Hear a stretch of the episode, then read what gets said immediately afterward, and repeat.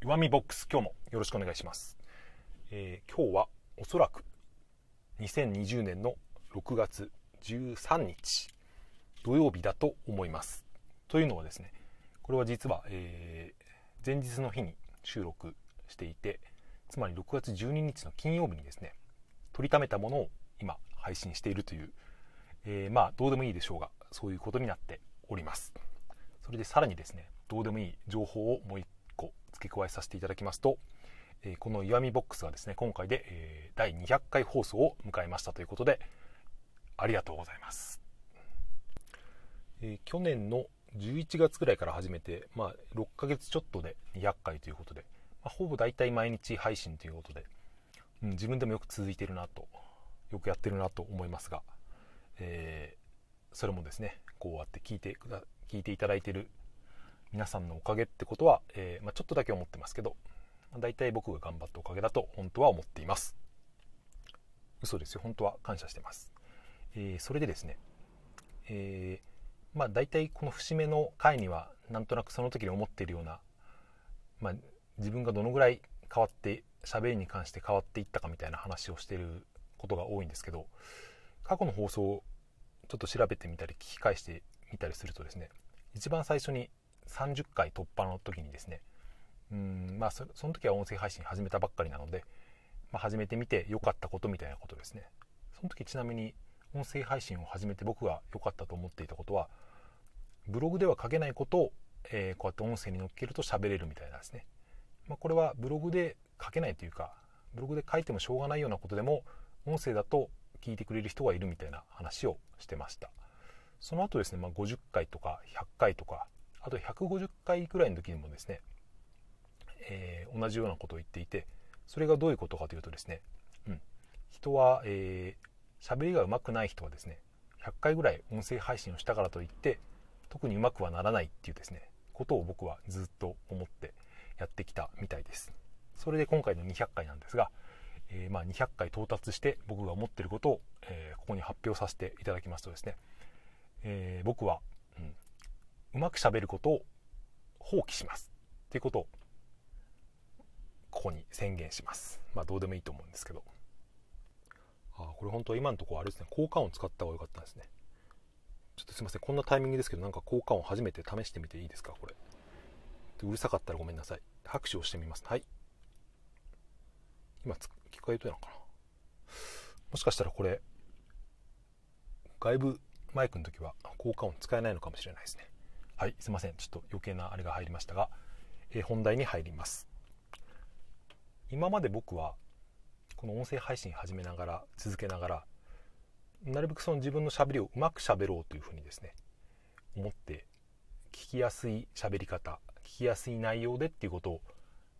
大体頭に入れてですねそこを目指してやってきたんですけど、うん、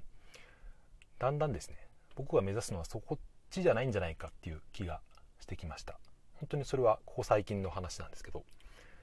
つまりですねいくら僕がうまく喋ったところでですね僕よりうまく喋れる人はもう山のようにいるわけですよ。そういうレッドオーシャンで戦っていたとしても僕は僕には勝ち目がないと。それだったら何を目指すのかというとですね、うん。まあ、目指すのかというとですね自分を普通にそのまま出していってそれを受け入れてくれる人を大切にしていくっていう。そういうことがいいなと。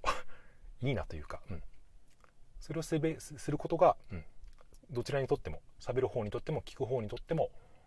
えー、有意義なことであると僕は考えるようになったわけですね。例えば僕はこの喋る時の癖を直したいなということを何回か思っていたんですけどちなみに僕の喋る時の癖っていうのはなんとかなんですけどとかですね。まあとかえーとみたいなことを言ったりとか。あとは早口っていうのもありますね。それをまあ直そうと思って取り組んでみたこともあるんですけど、まあ、こうやって自分の喋りたいことをですねに集中すると癖が出て、えー、癖を直すことを忘れてしまうっていうこと。を、うんまあ、それでいいじゃないかっていうことなんですよね。あとちょっと話は脱線しますけど。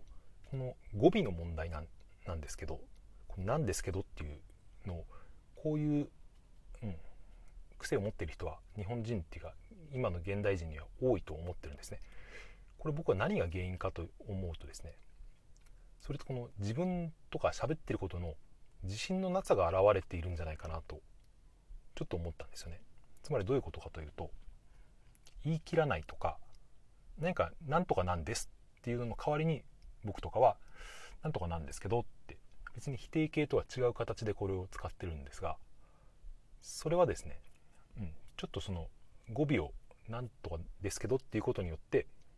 ちょっと濁すというかごまかすような効果があるんですよねそれを無意識で使っていると。うん、で考えてみると僕はですね何か自信があることを喋っていたりとかもしくは相手とかで、まあ、例えば仲のいい友達とかと喋っている時はあんまりなんとかなんだけどって言わないような気がしたんですね。つまりその時は別に自分の喋ってることを濁す必要がないのでそのまままるっと出しちゃっていいというか、まあ、そういうことなんじゃないかなと思いました。それで話を元に戻しますと、えー、こうやってですね僕が音声配信を続けていて、まあ、これを聞いてくださっている方はとても感謝してるんですね本当に両断抜きで。それでそういう人たちの、まあ、少しでもためになることを話したいなと思っていて、まあ、何か気づきがあったりとか、まあ、軽く笑えたりとかちょっと勇気づけられたりとかその時にですね喋り方とかその語尾の癖とかがどのぐらい障害になるんだろうって思うとですねおそらくそれはほとんどなってないんですよね。つまり僕が喋りをもっと流暢に喋りたいとかなんかかっこよく喋りたいっていうのは僕のエゴでしかないということに気づいたと、うん、本当に伝えたいことをですねえー、喋るとかもしくは相手に何かを与えたいと思って喋るんだったらですね、うん、語尾とかのもりとかは結構どうでもいい問題というか、うん、それは本当に装飾みたいなことなんですね。それで毎回この話を最近してますけど誰に向かってどんな人に向かって喋るのかっていうのが自分の中でちょっとずつ変わってきていて、